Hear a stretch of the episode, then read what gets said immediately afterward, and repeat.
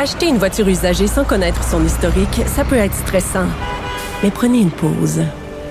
Et procurez-vous un rapport d'historique de véhicule Carfax Canada pour vous éviter du stress inutile. Carfax Canada. Achetez l'esprit tranquille. Cube Radio. Elles n'ont pas la langue dans leur poche. Elles disent ce qu'elles pensent sans détour.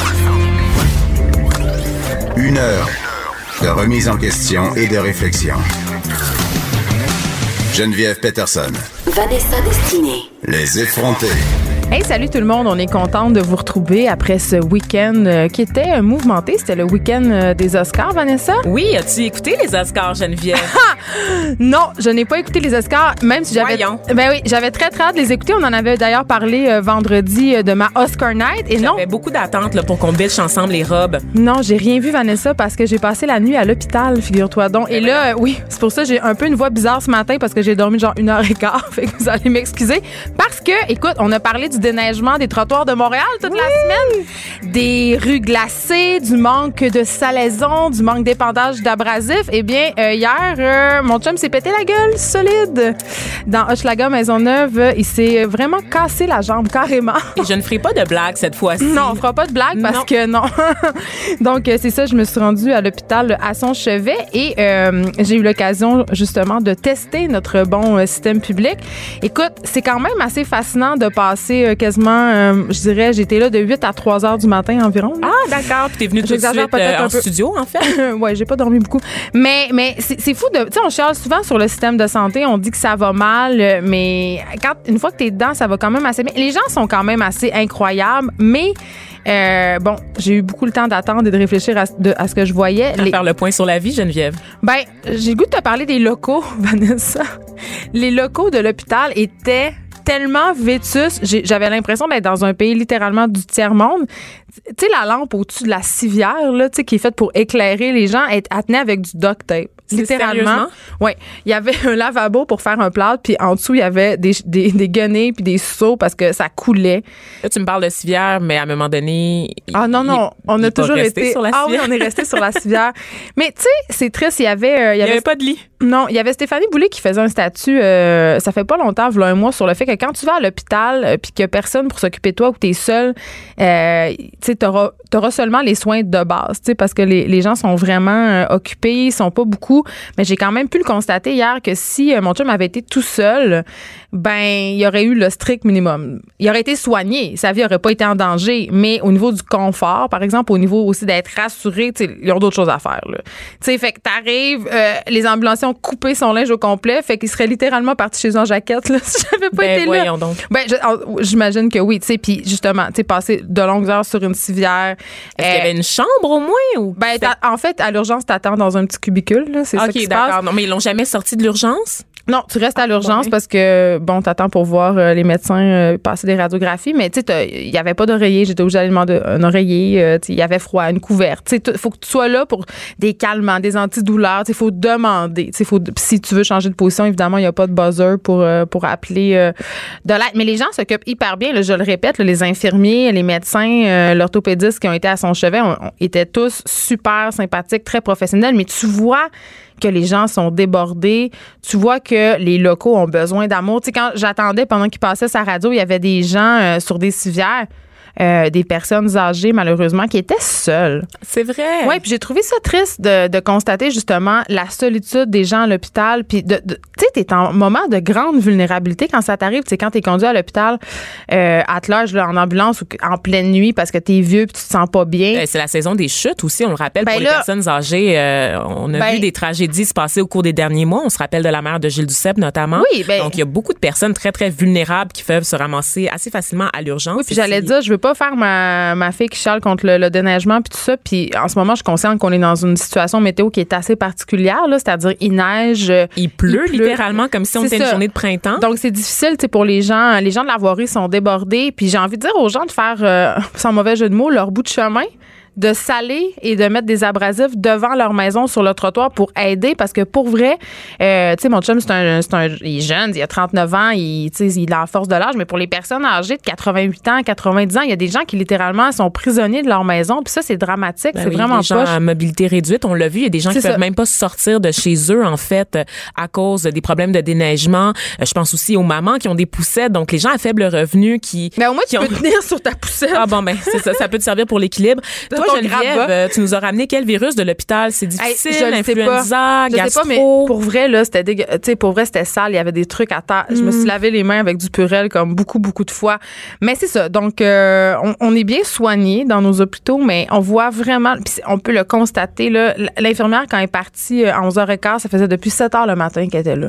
Ah ouais. Tu sais, je me demande comment des personnes euh, qui, qui doivent prendre des décisions, c'est-à-dire des décisions importantes et à l'urgence, fait que tu fais du trauma, euh, tu dois administrer des doses de médicaments. Tu sais, T'es à bout de ça. Comment ces personnes-là qui travaillent plus que des 12 heures, là, euh, de 7 à 11, le fait le calcul, là, ça fait ça fait comme euh, presque 20 heures de travail, là, sans dormir, sans rien. Là. On en parle de plus en Ça plus de euh, bon de la détresse là, Ben. du corps euh, médical, des médecins évidemment, mais également du personnel de soutien qui est souvent laissé à lui-même en fait, qui, qui patche un peu. C'est ça les problèmes de notre réseau de santé. Ben, oui. Parce que tu dis que ça va bien, mais c'est parce que ça va bien parce qu'il y a des gens qui mettent le cœur à l'ouvrage quand même, puis qui patchent Ben, là, mais en, pour les déficiences du réseau. Quand on chiale contre les infirmières les médecins, moi, ça me fait un peu suer, tu sais. Puis en plus, à l'urgence, les gens arrivent là. Il y a beaucoup de gens qui arrivent intoxiqués et il y a beaucoup de gens qui arrivent, comme il y avait une madame hier avec une- une, euh, des problèmes de santé mentale, euh, apparemment, elle hurlait, était complètement désorganisée. Ces gens-là, que ça fait 17 heures qu'ils sont sur leur chiffre, il faut qu'ils soient patients, il faut qu'ils donnent la même qualité de soins. Euh, il faut pas qu'ils fassent d'erreurs médicales, mais ce sont des humains, ce sont pas des robots. Fait que, C'est c'est pas juste des problèmes de santé mentale, on va se le dire. Les gens arrivent à l'urgence puis sont déjà bêtes, Geneviève. là. Combien de fois Ben oui, j'ai c'est vu clair, des gens qui sont prendre 22 impatients? Ben c'est ça. Les gens savent déjà à quoi s'attendre. Ils savent qu'ils ont passé un mauvais quart d'heure à l'urgence. Fait qu'ils arrivent déjà en tabarnak. Ils sont pas gentils avec le personnel médical. Ils perdent patience. Ils essayent de dépasser les autres patients. Tu sais, c'est je me moi vraiment à dans la salle d'urgence. à l'admission de l'urgence, il y a des il y a des affiches dans évidemment il y a une vitre pour- parce que il y a une vitre pour protéger euh, la personne qui fait Ben, les chance. admissions des patients et il y a des affiches pour dire la, aucune violence verbale ne sera tolérée. Euh, nous ne connaissons pas le délai d'attente. euh, puis il y a de la sécurité. On parle beaucoup de civisme sur les routes, mais du civisme, il en faut partout. Non. Il en faut aussi dans les... aussi, tu sais- Soyez respectueux du personnel médical et soyez respectueux des autres patients dont vous connaissez pas Mais la réalité. C'est aussi que, tu sais, quand tu arrives à l'hôpital, tu es souvent en détresse, justement. Fait que, tu veux passer, tu es, centré sur toi. Tu sais, c'est ton problème. Tu es malade pour se présenter à l'urgence, faut pas aller bien. Mais c'est ça. Mais c'est quand même assez désespérant, euh, la situation euh, matérielle dans nos hôpitaux. Puis de constater aussi que si tu es tout seul, ben, tu peut-être pas droit, en guillemets, aux soins euh, optimaux. Sais, mais c'est pas de la faute des infirmières, c'est vraiment de la faute de, de notre système finalement. Donc voilà. Et euh, parlant de glace, euh, euh, on va parler de, de cours d'école parce qu'on sait que dans les cours d'école, on force les enfants à marcher à genoux, mais on fait aussi d'autres choses qui est plus positif. Je te parle de l'école primaire des quatre vents à Vanessa. C'est tu sais où ça, l'école primaire des quatre vents? C'est-tu à Montréal? Non. Tu sais, à Saint-Apollinaire, à- à- je- on, va encore on va encore avoir des courriers des gens des régions pour dire est-ce que la fille peut arrêter de parler contre les c'est correct, j'ai toute la ville de Montréal qui est derrière moi. C'est vrai. les ethnies sont derrière moi, sachez-le. J'ai pas peur de vous. C'est vrai, c'est parfait. Donc, euh, à l'école euh, primaire des Quatre-Vents, ils ont fait quelque chose que je trouve vraiment, vraiment, vraiment très intéressant. Ils ont fait des zones d'activité turbulentes dans la, dans la cour de récréation. C'est-à-dire, Je suis en train de froncer les sourcils. là. Qu'est-ce que ça veut dire? ben, ça veut dire que c'est un endroit délimité dans la cour où les garçons et les filles peuvent aller euh, avoir des jeux un peu euh, turbulents, c'est-à-dire se pousser, se tirailler, se Jouer à la bataille. jouer à la bataille. Puis c'est drôle parce que ce sont des comportements qui sont proscrits maintenant dans la plupart des cours d'école. Puis je trouve ça dommage parce que ça fait partie. Puis là, j'ai pas envie de dire boy will be boys parce que c'est pas juste les gars qui ont besoin de se tirailler. Il y a aussi des filles qui aiment ça, les jeux plus physiques et tout ça. Mais on a un peu, on a un peu euh, évacuer ça de nos cours d'école parce qu'on a donc peur de la violence, puis on a donc peur de l'intimidation. Mais, tu sais, les jeux sociaux, là, tu sais, là, je veux pas dire qu'on est des animaux, mais quand même, tu sais, la- l'apprentissage de la vie sociale, l'apprentissage de, de la vie en groupe, ça passe aussi par le physique. Et je trouve ça intéressant qu'il y ait des écoles qui aient mis au point ces espèces de zones de turbulence-là où, euh, les enfants peuvent aller être des enfants, mais là, attention, il y a des règles. Tu peux pas donner des coups de poing, tu peux pas donner des coups de pied. C'est pas, violent, c'est pas violent. Ben, je comprends. C'est une violence qui est contrôlée. C'est une violence qui est positive, entre guillemets. C'est comme euh, la violence au karaté. sais, le karaté, c'est pas un sport violent. Tu comprends? Ben, on sort un peu, en fait, du carcan du, de l'adulte hélicoptère là, qui intervient pour pas que les enfants se blessent. Parce que c'est hmm. correct, une fois de temps en temps, de tomber. Pas toujours. Tu peux pas toujours aller à l'hôpital, n'est-ce pas? En non, mais attends, ils ont des cours pour tomber, ces enfants-là. Ils ont des cours pour tomber? Quand tu participes à la, à au théâtre? Quand tu fais semblant de mourir au théâtre? Exactement. ça dans mes cours. Quand tu participes euh, à, la zone de turbulence, entre guillemets, tu as des cours comment tomber, comment pas te faire mal. Et aussi, on t'apprend une espèce de code, c'est-à-dire, on leur apprend à dire le mot stop si t'es tanné, si tu trouves que ça va trop loin, t'as qu'à dire stop et euh, le jeu cesse. C'est comme un safe word dans le. Je, non, je voulais pas aller là parce ben, qu'on parle d'enfants, mais c'est un peu dans le BDSM aussi. Hein? Mais mais je trouve ça, je trouve que c'est une initiative qui est très possible. Il y a des parents qui étaient quand même inquiets, euh, qui étaient un peu, euh, ils ont appelé la direction. C'est pas c'est pas obligatoire, c'est-à-dire que c'est seulement les élèves, c'est quelques élèves qui participent à ça. Je pense qu'on parle, on parlait de peut-être 12 à 15 élèves pour lesquels courir pendant la récréation ne suffit pas. Parce que ça se peut, il y a des enfants qui sont plus agités que d'autres. Il y a des enfants qui ont plus besoin. Ça de leur énergie. Puis avec ben les bottes, les grosses modes de, neige, moi, je me rappelle, quand j'étais jeune, il y avait des patinoires improvisées par les, par, les professeurs pour nous permettre de glisser en toute sécurité. On pouvait escalader, jouer au roi de la montagne en faisant des roulades, des, en se poussant, en se bousculant. Ben, Mais c'était effectivement supervisé. C'était la belle tu reviens en classe, t'es bien. Oui. C'est-à-dire, t'as dépensé ton énergie, tu t'es... Euh, t'as chaud dans ton pantalon de neige. c'est ça, mais défouler, c'est un c'est un bon mot. Puis je pense qu'on a tous besoin de se défouler. Donc, moi, je salue ça, les zones d'activité turbulentes. Puis j'aimerais ça euh, les voir s'installer euh, à la commission scolaire de Montréal, peut-être dans certains euh, de nos établissements, Vanessa. Pourquoi pas? Ou dans les locaux de Cube aussi. Écoute, là, j'ai raté les Oscars, mais pas toi. Ben, en fait, j'étais en tournage pour Tabloïd. Fait oh, je les ai manqués. Ben oui, j'ai travaillé, moi aussi, Geneviève, très, très fort hier soir. mais j'ai quand même rattrapé. J'étais en direct des Oscars sur mon téléphone parce que c'est maintenant, c'est là que ça se passe de toute omniscient. Je suis omnisciente. Ça se passe sur les réseaux sociaux, les Oscars, puis juste à la télévision. J'ai écouté aussi des numéros en rattrapage. Donc, la 91e cérémonie des Oscars, qui était sans animateur, on le rappelle, a couronné Bohemian Rhapsody, puis le livre de Green. Donc, euh, Bohemian Rhapsody, Rami Malek qui a gagné le prix comme meilleur acteur. Je t'avoue, Geneviève, je n'ai pas vu Bohemian Rhapsody. Non, mais les commentaires sont pas très bons. Hmm. Ouais, ben je suis pas fan plus que ça de Queen. Je connais à peu près toutes les chansons comme tout le monde parce que c'est dans la culture populaire, mais je suis pas fan assez pour aller voir le film. Très grandiloquent, mais j'adore. C'est un, un, biopic, on me dit, un peu en style de comédie musicale. Donc, euh, j'ai passé. Par contre, j'ai vu le livre de Green qui, lui, a gagné le prix du meilleur film. Le livre de Green, donc, c'est un, c'est l'histoire, en fait, euh, d'un petit livre que les, les Afro-Américains utilisaient dans les années 50-60 pour voyager dans le sud des États-Unis, qui recommandait des endroits où aller ou ne pas aller en tant que noir venant du nord, n'est-ce pas, des États-Unis, traversant pour aller dans le sud parce qu'on le sait, les lois étaient pas les mêmes, les lois Et euh, le livre de Green, c'est un espèce de road movie qui met en vedette euh, Maya Chacha Ali, j'ai presque bien dit son nom, presque, euh, qui a remporté d'ailleurs le score pour le meilleur acteur de soutien euh, pour ce film-là. Et euh, Vigo Mortensen, donc, qui joue son chauffeur. Oh. on, on, connaît mon amour de Vigo. c'est Aragorn dans Le Seigneur des Anneaux. Je m'en suis jamais remise. pour moi, ça va toujours être le beau brun dans une, une maille de côte de fer. J'ai encore sa photo dans mon portefeuille. Écoute, avec les cheveux longs un peu mouillés, là, on s'en ah, rappelle, Geneviève. On on pas. Et donc, c'est un road movie un peu boring. Je vais te le dire, Geneviève. Mais attends, là, je vais te poser ma question vache. Est-ce que tu penses qu'on les a fait gagner pour se donner bonne conscience parce que c'est un film pour, euh, qui parle des questions raciales aux États-Unis? On est-tu là, là? Ben, il y avait beaucoup de films qui parlaient des questions raciales aux États-Unis. On avait Black Panther, on avait Black Clansman aussi de Spike Lee. D'ailleurs, Spike Lee a gagné le prix du meilleur scénario adapté, meilleur aussi, je crois, réalisateur pour ce film-là. Donc, on a Jules Falardeau en studio avec nous qui va parler tout à l'heure de cinéma. Euh, donc, euh, je pense qu'il y avait beaucoup de films qui méritaient de gagner, notamment Roma, qui a quand même gagné pour euh, meilleur film en langue étrangère. J'ai rien vu de ça, c'est désespérant. Ouais, c'est c'est pas c'est pas la meilleure année, je te dirais là pour la, la cérémonie de remise de prix. Je te l'ai dit, c'est le conflit habituel qu'il y a avec les Oscars, où est-ce qu'on essaie de couronner, reconnaître les films qui ont gagné un certain euh, certain éclat au box-office. Pour Monsieur, Madame, tout le monde, donc Black Panther, c'était un peu ça, euh, et aussi les films très très sérieux, les films d'auteurs comme Roma, de Favorite également, qui est un très bon film réalisé par un grec, Yorgos Lantimos, que je recommande à tout le monde. C'était mon coup de cœur, mon choix pour le meilleur film, qui a couronné euh, Olivia Colman dans le rôle titre, qui a battu Glenn Close.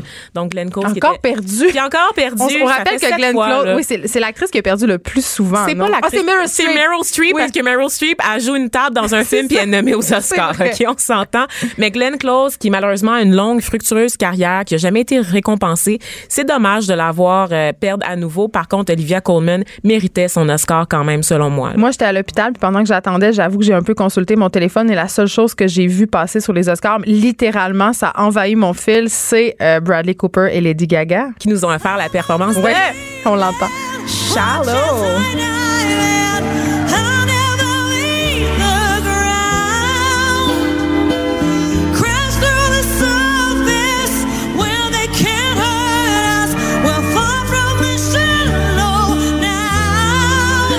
Ça, euh, on avait tous hâte qu'ils s'embrassent, mais c'est pas arrivé. C'est pas arrivé. Ils vont on- tous le dire qu'ils sortent ensemble? Ils sortent pas ensemble. On en se tout cas. rappelle que Bradley Cooper est en couple et donc il était assis avec sa copine avant de monter euh, sur le stage avec. Lady Gaga. Un beau numéro, euh, tout en émotion. Lady Gaga qui a remporté son premier Oscar pour la chanson Shallow, justement, pour son interprétation. Donc, on a vécu des petites émotions hier soir pendant les Oscars. Euh, donc, la grande messe du cinéma américain. Tu le sais, j'ai des opinions à n'en plus finir sur les Oscars, Geneviève. Je pourrais te parler du pas de tapis rouge encore longuement. Mais là, on va parler de cinéma. On a d'ailleurs Jules Falardeau avec nous en studio. Un regard féminin sur l'actualité. Des opinions différentes. Jusqu'à 10 heures. Les effrontés. Allô, Jules Falardeau, euh, qui est réalisateur. Euh, je suis très contente de t'avoir à l'émission ce matin parce que toi, tu es tout le temps un peu. euh, tu jettes tout le temps un pavé dans la mort. C'est comme Ben, ça que je te gentil. connais. Puis, oui, je- prends-le comme un compliment. J'aime beaucoup ça. Tu vas nous parler du côté sombre des Oscars. Parce Ben, qu'il il y en a un- des côtés sombres. Ben, il y en a plus qu'un, là, on va se le Mais dire. moi, c'est l'hypocrisie, en fait, Bon, qui m'énerve. il est là-dedans. déjà parti. Ouais, c'est ça. Pourquoi c'est hypocrite?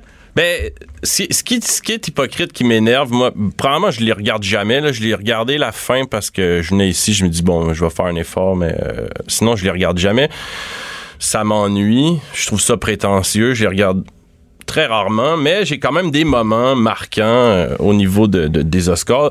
Et moi, ce qui m'énerve beaucoup, c'est les discours pseudo-engagés qu'on retrouve là. Ah, mais là, c'est pas juste aux Oscars, ça, Jules. Ben non, c'est dans tous les le gars-là. C'est tout le temps très bien vu de, de faire sa petite montée de lait pour se ramasser beaucoup de street cred le lendemain. Ouais, et aussi l'Académie et Hollywood, quand on mise sur quelque chose, que ça soit tout d'un coup, ils vont se déclarer féministes ou ils vont se déclarer pour l'écologie, mais c'est toujours juste dans un intérêt monétaire. Si ils sentent le vent tourner, ils mettent l'accent là-dessus. Et- As-tu des exemples? Ouais, ben j'ai des, des exemples, mais en fait, sinon, j'aurais pas le temps de parler. Moi, je voulais commencer ce premier truc-là en parlant de George Clooney. Oh, celui qui vend des, euh, le café qui pollue. Voilà. Oh. Ouais, ben écoute, tu me voles un peu mon punch. Hein. Mais en fait, George Clooney, on se rappelle, en 2006, avait fait un discours lorsqu'il a gagné le meilleur acteur de soutien. Comme quoi Hollywood était à l'avant-garde du progressisme mondial. Et bon, on va venir après à Nestlé, mais euh, quand on regarde comment Hollywood procède, juste de la manière qu'ils écrasent les cinématographies nationales, l'espèce de rouleau compresseur impérialiste culturel américain, moi, je, je, je me serais gardé une petite, euh, une petite gêne si j'avais été euh, George Clooney. Et après ça, ben, c'est souvent l'incohérence parce que monsieur est porte-parole de Nespresso. D'un côté, qui est comme un désastre écologique euh, au niveau des... Hip, hip, hip. On peut recycler les capsules maintenant. Puis de l'autre côté, ben, Nestlé, on connaît leur réputation aussi dans le monde. Ils n'ont pas empoisonné des bébés en Afrique, tu vas pas me dire ça. Ah, on en a déjà parlé, hein, c'est vrai. On ben en non, j'allais pas, j'allais dire ça. Je, je n'allais jamais dire du mal de cette compagnie. Je sais. Mais Ils il ont- sort avec Amal Clooney, qui est quand même une avocate pour les droits internationaux. Tu sais, ils sont pas séparés déjà? Il me semble que j'ai vu ça passer. En mon Dieu, cas, t'es plus à l'affût que moi. Oui. Mais après ça, George Clooney, il y a- aussi un militantisme que j'ai l'impression qui est sincère. C'est juste que je trouve ça incohérent d'un côté d'être porte-parole de Nestlé et de l'autre côté, c'est un peu le syndrome du pompier pyromane, comme on dit. Mais en même temps, est-ce que. Mais là, je te lance sur quelque chose, mais. Est-ce qu'on est toujours obligé d'être cohérent? Parce que quand tu es un acteur et que tu as tant d'influence que ça, euh, je comprends que d'un côté, tu peux participer à des campagnes de publicité pour gagner ta vie, puis que d'un autre, tu peux défendre des valeurs. Ça fait pas de toi nécessairement un démon, là. Ben, je- je- tu prêtes ton image à une corporation qui commet des atrocités dans le monde. Après ça, je veux dire, c'est bien d'essayer de réparer ça, mais à, à mon, à mon sens, c'est incohérent. Il devrait comme s'associer à d'autres. Il devrait euh, se la fermer. Oh! Oh, franchement. Ah, ben ensuite, un, autre ça. moment marquant. Oui. euh, je voulais parler d'un film euh, sur la guerre en Irak que vous avez sans doute vu qui s'appelle Le Démineur, Hurt Locker. Ah oui, ben oui. Ben en fait, je voulais montrer comment Hollywood il écrit l'histoire et que les Oscars valident cette écriture de l'histoire-là. Parce qu'on prend un film euh, Redacted, réalisé par Brian De Palma, qui est un film très critique de la guerre en Irak, très très critique, super bon film. Le film a été euh, très mal reçu, on a perçu ça comme un geste anti-américain, on l'a coulé, on l'a interdit de salle, on a vraiment tout fait pour qu'il euh, Ils l'ont censuré carrément. Ben, c'est- on dira pas ça comme ça. On va mais- le dire. Ben, Moi, je le dis. Tu viens de dire à George Clooney de se fermer la trappe, là. Fait Ça va va. dire les vraies vrai, affaires. Et euh, en fait, deux ans plus tard, le film Hurt Locker paraît, qui est un... On peut dire que c'est un bon film, c'est un bon divertissement. Réalisé par une femme, par ailleurs. Oui, qui a mais c'est juste que, comme tout bon film militariste américain, on remet jamais en question les raisons de cette guerre-là. On des toujours. On va toujours euh, poser le regard sur un soldat euh, qui vit un, désordre personnel à cause des méchants étrangers qui ont, qui créé cette guerre. En même temps, c'est la recette qui marche bien, qui fait que les gens vont en salle un peu brailler puis se réconforter dans leur patriotisme. Comme American Sniper, d'ailleurs, qui avait été réalisé par Clint Eastwood et qui met beaucoup l'accent sur ce, cet homme qui tuait des civils. Cet homme brisé. Cet homme brisé qui, qui, qui vraiment... euh, c'est terrible le nombre de victimes qu'il a fait, qui sont pas des soldats durant la guerre. Il revient, puis on... C'est tout son conflit intérieur, puis son choc euh, post-traumatique, mais c'est comme... Il a agi en toute impunité quand même. Il a été traité en héros quand il est revenu sur le sol américain. Mais ce qu'on veut dire, en fait, à travers ces films-là, c'est toujours la guerre était sans doute juste. Ouais. Et s'il y a quelqu'un qui souffre, mais ne perdez pas foi en l'Amérique parce qu'on a fait la bonne chose. Oui, parce qu'on fait pas d'omelette sans casser des œufs. Exactement. Et en fait, bon, Hurt Locker a gagné l'Oscar du meilleur film. Mais c'était un bon film. c'est un bon film. Sais, d'un point de C'est vue juste que quand après on cinématographique. connaît les relations entre le Pentagone, les compagnies de production américaines qui sont imbriquées dans le complexe militaro-industriel, ben ça nous surprend à peine. Mais alors, t'as l'air d'un complotiste, là. Raconte-nous, c'est quoi les relations entre le Pentagone Mais et ça, les je pense qu'on pourrait faire l'objet d'une autre chronique un jour éventuellement parce que j'avais un dernier moment Ah. marquant. Vas-y donc. Qui est, on ne voit pas que du négatif, en fait, dans les Non. cérémonies des Oscars. Non, ça va vous surprendre, mais en 1999, on a rendu hommage, l'Académie rend hommage à Elia Kazan, qui est un cinéaste américain euh, d'origine grecque, à qui on doit Underwater Front avec Marlon Brando. Et disons que cet hommage euh, représente bien, à mon avis, l'Académie et n'a pas été super bien reçu par tout le monde. Faire une petite histoire d'Elia Kazan pour savoir pourquoi il faut le détester. C'est en 1952, en pleine chasse aux sorcières, on cherchait à débusquer des communistes Oui. partout dans la société américaine, dont dans le milieu des arts. Elia Kazan témoigne devant la commission des affaires anti-américaines et il balance ses collègues en disant, il les dénonce finalement. Oui, puis ça, ça a valu quand même à certains acteurs d'être poussés à l'exil. Black- Charlie Chaplin, entre Ouais, autres. ouais. Ah, à cause du macartisme. Mais oui, lui, ça. ses collègues à lui, c'est blacklisté, tu ne peux plus travailler, il brise des carrières. Et quelques, ben, plusieurs années plus tard, On lui- lui a pas pardonné tellement, là. ben, l'Académie lui a pardonné puisqu'on lui rend un hommage où... euh, Mais dans la salle, il y a des gens qui étaient restés Puis, assis. ben, il y a pas grand. C'est ça que je, c'est, c'est là que je m'en viens. En fait, il y a euh, trois, trois personnes en particulier. Je pense qu'il y en a peut-être un peu plus, mais il y a euh, Amy Madigan, Nick Nolte et Ed Harris qui sont restés assis et qui n'ont pas applaudi. Et quand on voit la séquence et qu'on voit comment Ed Harris regarde sans applaudir, on se dit qu'on n'aimerait pas vraiment être son ennemi. Mais Ed Harris, c'est toujours un regard méchant. Je veux dire, à un moment donné. Ouais, et moi, face, de le pense. voir, cet extrait-là, ça m'a donné envie de lui donner un rôle. Donc, si jamais il écoute euh, Cube Radio, euh, il peut me téléphoner. Puis, euh, tu vois comme quoi il n'y a pas que du négatif qui sort de la cérémonie des Oscars. Merci, euh, Jules Falardeau. J'aimerais ça que tu vous. reviennes euh, nous reparler des liens entre le Pentagone Ben et les oui, grandes maisons de faire une production. chronique complètement là-dessus. On pourrait rester Ouais. là après la pause. Vanessa nous parle de catfishing.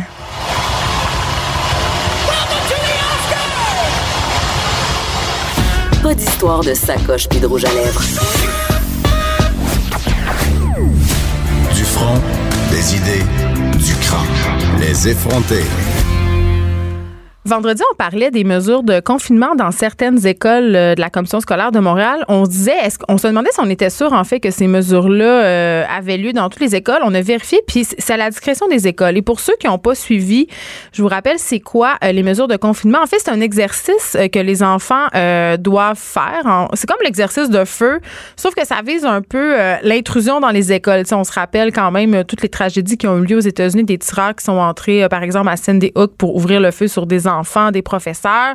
Euh, ça arrive moins souvent ici, mais quand même, euh, à cause du climat général de panique, j'imagine que les commissions scolaires ont émis le désir euh, de mettre ces mesures-là en branle. Et là, on vous demandait vendredi si ça avait lieu dans vos écoles, comment ça se passait. Et là, on a des mamans qui nous ont écrit sur la page Facebook des effrontés, Vanessa. Oui, mais si tu permets, j'aimerais revenir justement sur la commission scolaire de Montréal, sur les mesures effectivement qui ne qui restent optionnelles. Tu l'as dit Geneviève parce que pour certains élèves, on pense que ça peut créer de, de l'anxiété et aussi le fait que le réseau de Montréal est tellement diversifié au niveau des établissements, au niveau du nombre d'élèves qui fréquentent les établissements, que c'est difficile d'avoir une politique unifiée. Tu te rappelles, moi, j'avais beaucoup accroché là-dessus. Pour les exercices de feu, Oui, mais ça, c'est en collaboration avec des services comme celui des pompiers, celui de, de la police également. Donc, évidemment, pour ce qui est d'un tireur actif, la structure des écoles est différente. Donc, il y a des plans qui doivent être développés en fonction de chaque établissement. C'est un peu plus difficile. Et là, tu le disais, des mamans nous ont écrit parce qu'on vous avait sollicité. On est bien content que vous ayez pris la peine de vous écrire.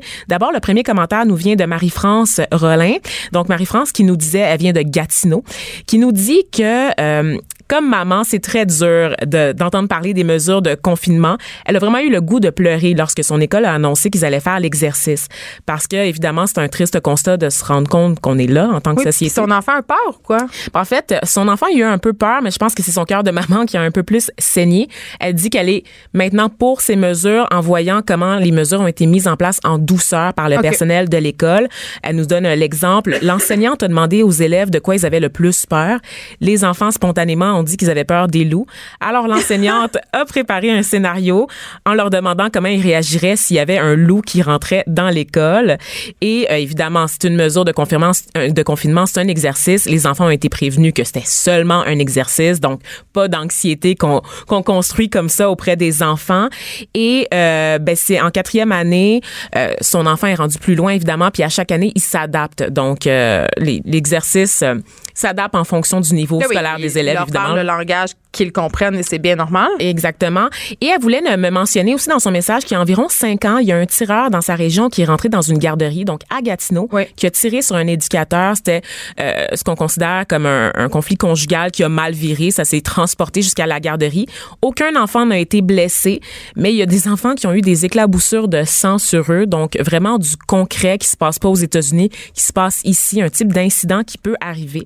Donc euh, dans sa ville de 300 000 personnes, me dit il y a de la violence et les mesures de confinement ont leur pertinence. Donc, euh, merci pour votre témoignage, Marie-France. Euh, c'est super. Euh, on a aussi eu le, témoignage de Marie-Ève Bernatchez qui vit en Haute-Gaspésie. Elle aussi, ses enfants ont eu droit à des exercices de confinement barricadés. Dans le fond, comment ça se passe, c'est qu'un professeur cogne dans les portes et crie pendant que les enfants sont cachés dans la comme classe. à l'école de mes enfants. Voilà, exactement. Les parents ne sont pas avisés à l'avance. Ils n'ont pas reçu de lettres non plus pour nous pour les aviser que l'exercice avait eu lieu. C'est ça que je trouve déplorable. On n'a pas l'occasion de préparer nos enfants. Et on voit la différence, c'est ça, d'une école à l'autre, d'une région à l'autre, n'est-ce pas? Donc ça, c'est en Haute-Gaspésie. Tantôt, c'était en, à Gatineau. Ces filles euh, à Marie-Ève ont raconté que plusieurs enfants avaient pleuré euh, et elles s'inquiètent un peu de savoir que justement des enfants qui ont beaucoup d'anxiété à la base euh, doivent vivre avec ce genre de mise en situation. Donc, elle est pour le fait de conscientiser et de faire des mesures de confinement advenant l'inévitable ou ce qu'on veut pas qu'il arrive, il faut établir un plan d'urgence, mais pas au point de terrifier les enfants. Non, c'est ça, parce qu'on s'entend que l'école, c'est un lieu qui nous est vendu, puis qui est vendu aux enfants aussi comme un lieu qui est sécuritaire. Et là, c'est peut-être ce moment où on réalise qu'il peut se passer quelque chose, puis ça peut effectivement euh, créer de l'anxiété. Oui, donc, euh, euh, je voulais remercier les deux femmes pour leur témoignage. C'est super parce qu'on voit vraiment deux côtés de la médaille, deux expériences, deux points de vue différents. Donc, continuez à nous écrire sur la page Facebook des effrontés. On vous rappelle qu'on a une page maintenant que vous pouvez aimer et avec laquelle vous pouvez interagir avec on nous. On aime ça quand vous nous écrivez pour nous parler euh, soit des trucs que vous aimeriez qu'on aborde dans l'émission, ou soit juste commenter le contenu. Ça nous donne des idées, ça nous donne matière à penser. L'heure juste aussi. Exactement. Et là, euh, Vanessa, t'es tout le temps la fille qui nous parle des un peu des phénomènes qu'on connaît moins, ou Ouais. des trucs un peu, euh, un peu euh, de milléniaux. Les affaires d'Internet. Oui, mais là, tu nous parles de catfishing. Catfishing, je pense que quand même beaucoup de gens savent c'est quoi. C'était un, un concept qui avait fait manchette il y a quelques années de ça. Le catfishing, c'est quoi? C'est quand on prétend avoir l'identité de quelqu'un d'autre, en particulier sur Internet. Euh, ça se passe généralement sur les réseaux sociaux comme Instagram, Twitter, Facebook, aussi les sites de rencontres, et c'est là que je vais aller tout à l'heure. C'est des personnes qui utilisent dans le fond des fausses images, des faux comptes pour dissimuler leur identité. Euh, Il y en a qui associent ça au terme de troll, mais c'est pas tout à fait ça. Le, le catfishing, c'est vraiment euh, dans le but de causer préjudice à quelqu'un d'autre. Ça peut être Mais là, attends, les gens qui essayent de frauder sur Internet en se faisant des fausses identités, est-ce que c'est considéré comme du catfishing? Ça fait partie de la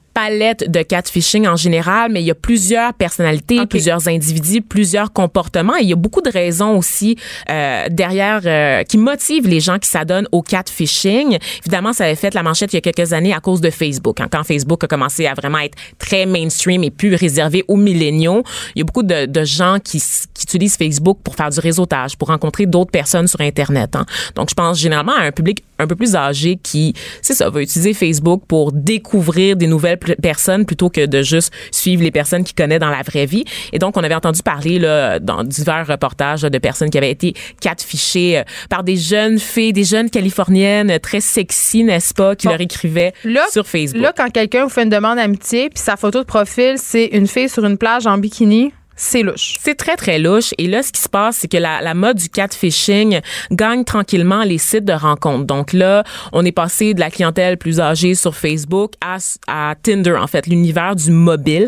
Donc, sur Tinder, vous doutez, euh, sur les applications de rencontres, c'est facile de voler l'identité de quelqu'un d'autre. C'est quelque chose qui est de plus en plus courant.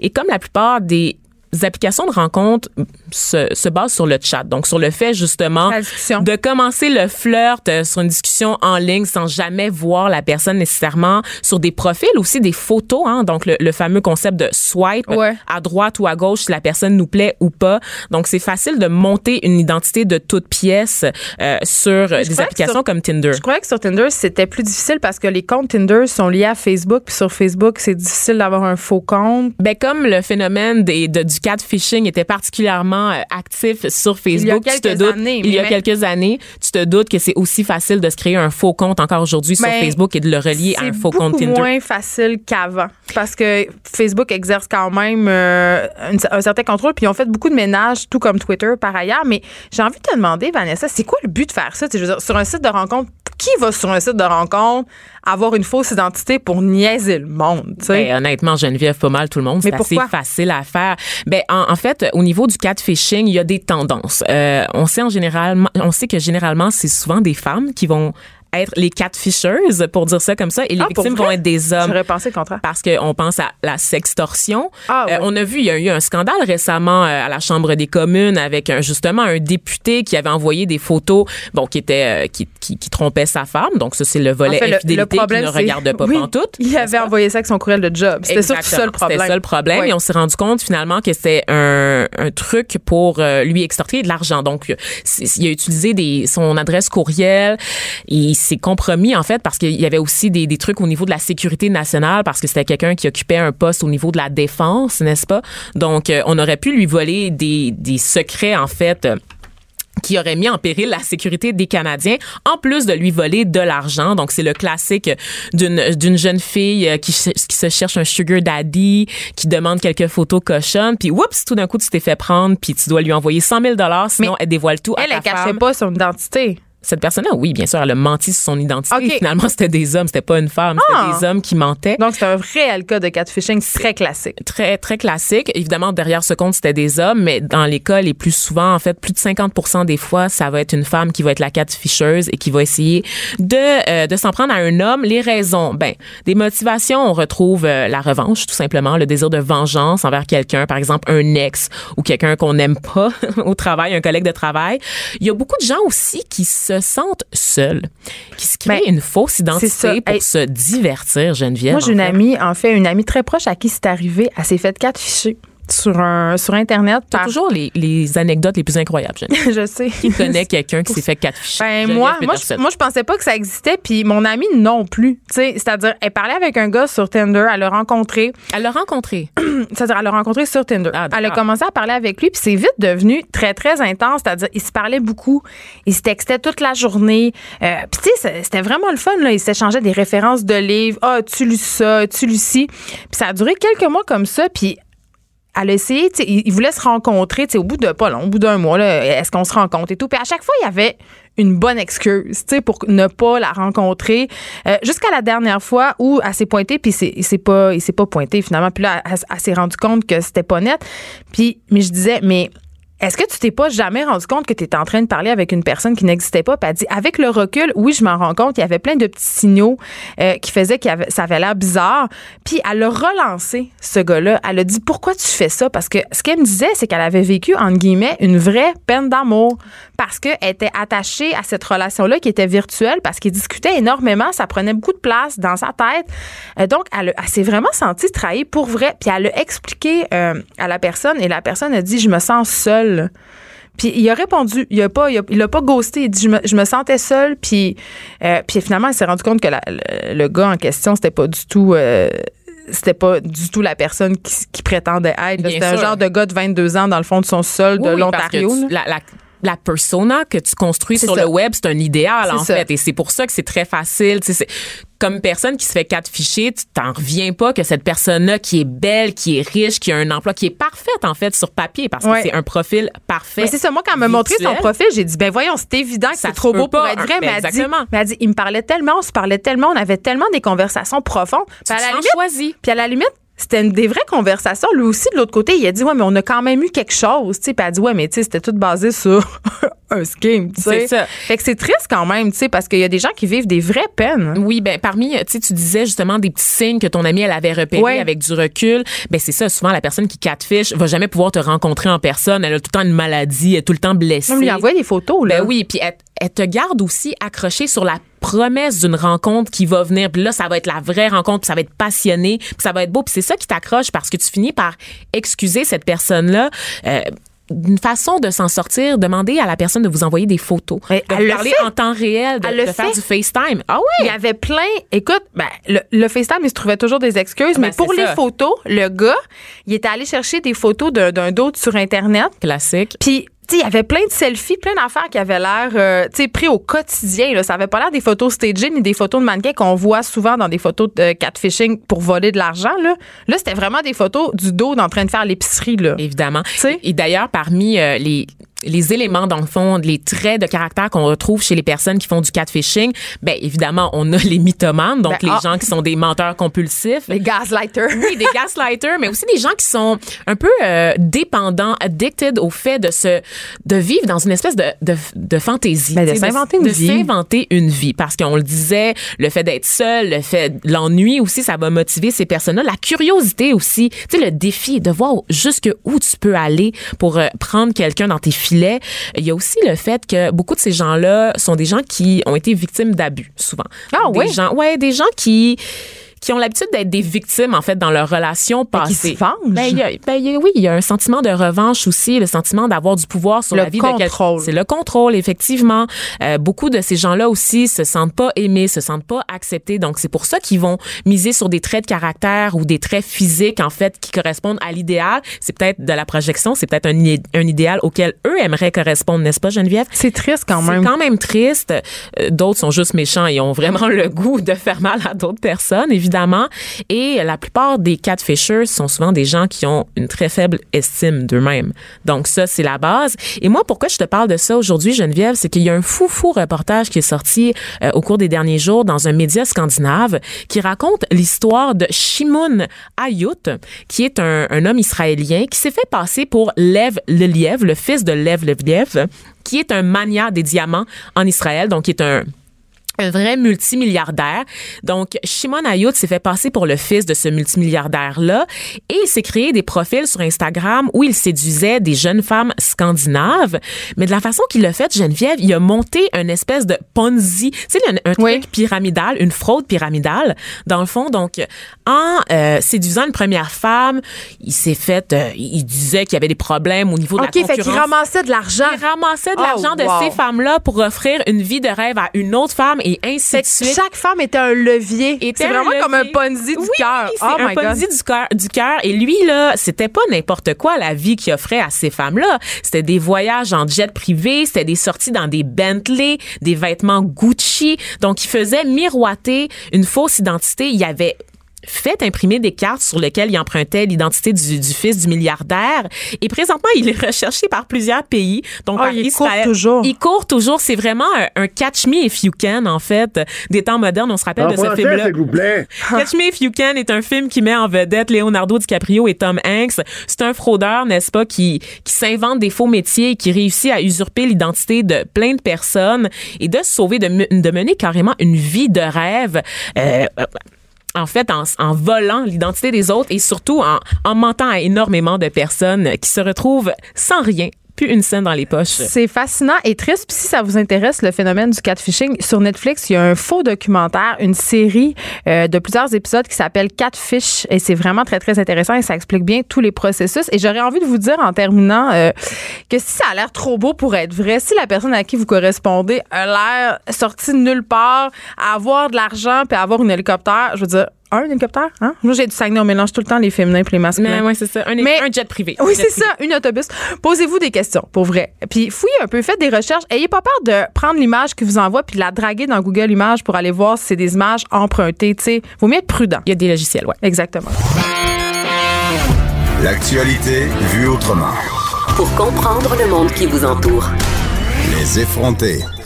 On revient sur le mouvement MeToo, sur la notion de consentement aussi, parce que depuis mercredi passé, euh, il y a le, en fait, l'organisme Réseau, euh, qui est un mouvement, euh, en fait, qui vient en aide ou qui accompagne les gays, en fait.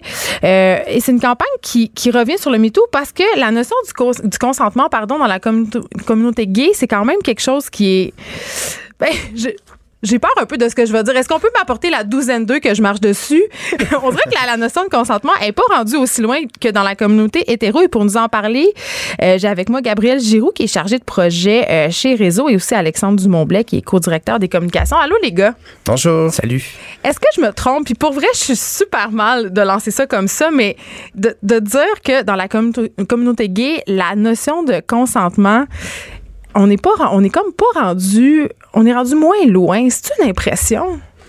Ben, en fait, euh, je pense que la question est pertinente, puis il faut faire attention euh, dans la communauté gay. Puis pour nous, on est de réseau, c'est un organisme offre des services pour les hommes gays, bisexuels et trans. Donc la campagne s'adresse à des hommes gays, bisexuels ou trans. Euh, tu sais, dans chaque communauté, les choses se vivent, se matérialisent de façon différente. Je pense qu'il faut faire attention de ne pas comparer euh, la notion de consentement entre et femmes puis entre deux hommes. Euh, c'est sûr qu'on peut euh, faire des rapprochements, tout ça. Nous, ce qu'on a constaté sur le terrain dans la dernière année, euh, c'est que dans la foulée du MeToo, le sujet ressortait davantage dans les interventions sur le terrain. Les gars en parlaient plus. Ça a pris un certain temps, quelques mois, peut-être parce que justement, ça se matérialise pas de la même façon. Donc, on a voulu lancer une campagne en, termes de, euh, de soutien, dans le fond, articuler un message, une réflexion par rapport à ça. Euh, le dating entre hommes, comment ça se passe aujourd'hui, comment ça devrait mieux se passer? Euh, et là, il y a des cas dans l'intérieur même de la communauté. Il y a des endroits où il y a de la sexualité sur place, dans les parties fétiches puis tout ça, où est-ce qu'il y a vraiment des règles au consentement qui sont super bien respectées puis ça va bien. Là, évidemment, je généralise.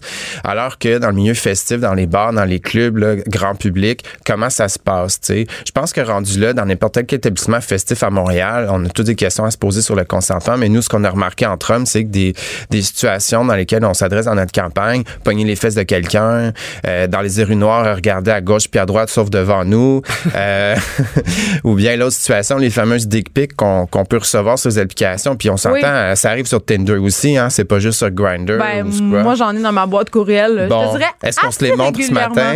non, euh, j'aime pas tant les, les regarder, je vais te dire. Mais c'est- carrément des, des micro-agressions, justement. Puis Tout à fait. j'ai l'impression que, euh, puis là, je fais un peu de pouce sur justement la notion de, de victime. Tu sais, tu as parlé du milieu de la nuit, tu as parlé des applications de rencontres. Ce sont tous des espaces où on a l'impression que un peu tout est permis.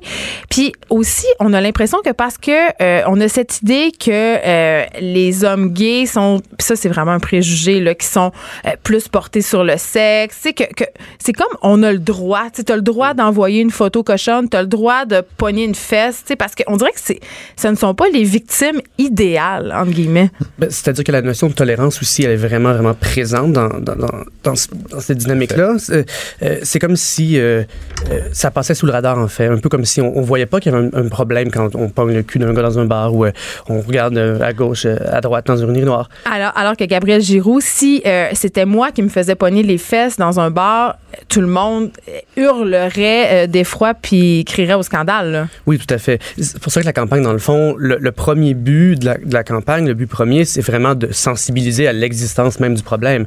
C'est-à-dire que si on perçoit pas que ça existe, ben, on peut continuer à agir, puis euh, des manières d'aide de faire tout ça qui sont peut-être problématiques, qu'on on peut au moins remettre en question.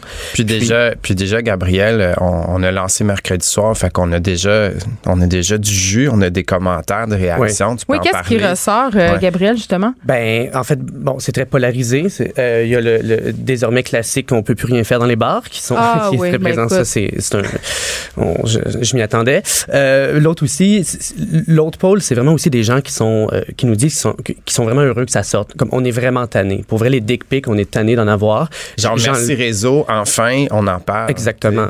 Euh, Mais Alexandre Dumont, j'aurais envie de te demander, est-ce qu'il y a une différence entre les... euh, j'ai l'impression qu'il y a une différence générationnelle aussi. Je, je, sais pas si c'est moi, mais j'ai l'impression, en tout cas, euh, pour les jeunes hommes que je Mm. fréquente, euh, euh, que Mm-hmm. la question du consentement, justement, puis on, ils disent pas on n'a plus le droit de rien faire ni de rien dire, mais pour les gars un peu plus de 40 ans et plus, c'est plus complexe à comprendre. Tout à fait. Puis c'est un sujet qui polarise, mais aussi à cause de ça, on, notre campagne s'adresse à des hommes de tout âge. Donc oui, dans un autre entretien qu'on a eu, euh, on, on avait avec nous un homme d'environ 60 ans, un jeune de 24 ans, puis ça a une discussion vraiment inter- intergénérationnelle parce que les hommes de 60 ans ou 50 ans euh, et plus d'aujourd'hui, euh, ils ont vécu le- leur homosexualité complètement de façon différente que les plus jeunes. Donc oui, ils allaient dans les bars à l'époque pour avoir une certaine sexualité, puis c'est correct, on remet pas ça en question.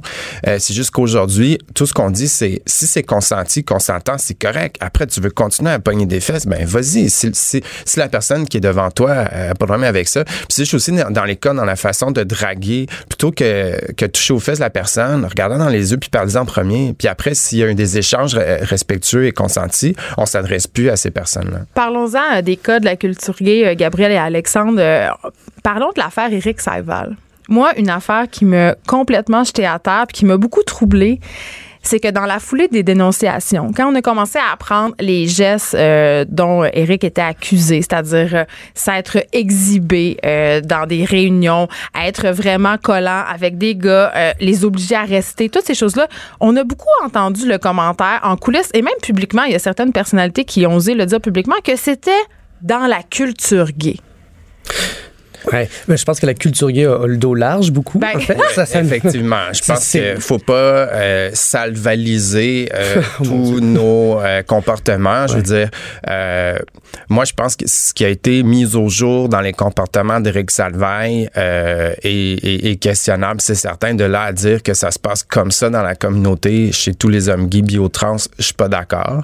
Euh, puis surtout là, ça se passait dans un milieu de travail, dans plein d'autres milieux. Euh, je pense qu'il faut faire attention de, de faire des, des raccourcis comme ça. Mais en même temps, les gens, ils font des rapprochements, puis ça nuit, entre guillemets, à la cause, parce que- qu'on pense seulement à, à l'histoire de Jussie Smollett, là, qui se passe ces jours-ci, euh, cet acteur qui jouait dans la série Empire, puis qui a stagé euh, son agression, qui était une figure euh, importante du mouvement gay aux États-Unis. Ça, ça fait mal à la perception des gens. Ça, ça fait reculer, justement, toutes ces idées-là.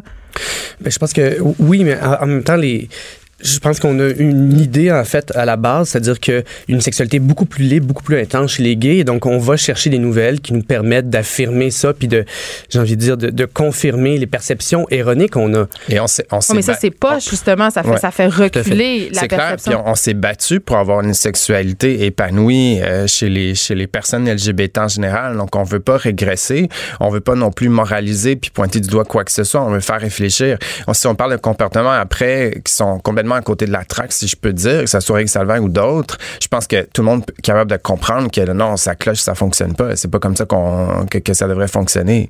Euh, Gabriel Alexandre, est-ce que vous allez, est-ce que vous avez l'impression qu'il y a une espèce de culture du silence, c'est-à-dire que parce qu'on a cette perception-là euh, que ce sont des hommes justement qui sont capables de se défendre, sais, qu'il y a des gars qui hésitent à en parler pour pas avoir l'air faible ou Ben, oui, effectivement, pour plusieurs raisons. C'est-à-dire que, premièrement, oui, oui, tout, tout à fait l'idée de la masculinité là-dedans, c'est-à-dire qu'un gars peut se défendre, donc il peut pas avoir de problème, il peut pas avoir d'agression.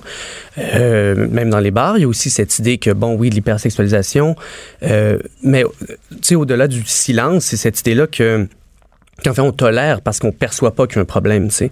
Et donc ça passe en dessous du radar complètement. Et, et même j'ai l'impression que les réactions qu'on a, c'est justement parce que euh, il y a aussi beaucoup de peur en fait qu'on qu'on on, on l'a lu dans les commentaires des gens qui ont peur qu'on qu'on les retourne dans le placard. On s'est tellement battu pour avoir ce qu'on ce qu'on veut faire. Mais c'est là où moi je comprends pas pourquoi ces gens-là ont peur qu'on les retourne dans le placard parce qu'on parle de consentement.